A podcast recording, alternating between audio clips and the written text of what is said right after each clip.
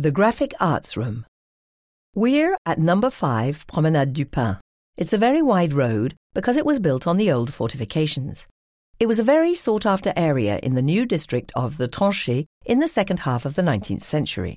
Why? Well, because the houses lining the street look out on one of the first English style gardens in Geneva. It was built on the hill overlooking the old Pin bastion. Let's get back to this building, number five.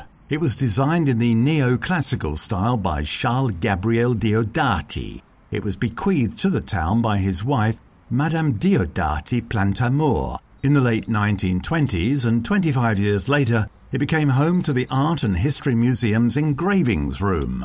These days, it is called the Graphic Arts Room, as more than 28,000 drawings have joined the 350,000 engravings in the collection. A collection of paper art that is recognized as one of the largest in Europe. Works by Jean-Étienne Liotard, Ferdinand Hodler, and Félix Vallotton are all conserved here. Christian Rumelin is the museum's curator. It is an art form that is much more intimate, more personal than painting. The drawing often represents the first thought. It's very spontaneous. You are right there next to the artist, watching him develop his idea. You see the doubts, the hesitations. You see how the artist consolidates an outline, how he highlights an idea.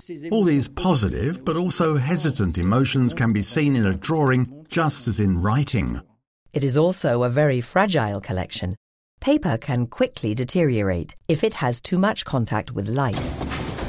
According to some American researchers, a sheet of paper has a life expectancy of five to six years, and no more if it is permanently exposed to light. The drawings and etchings in the graphic arts room are kept in total darkness. They only come out for temporary exhibitions. The Art and History Museum can give you the information about the next exhibition dates. Make the most of your walk to admire the lovely buildings on the Promenade du Pin, particularly the magnificent facades of numbers 1 and 3.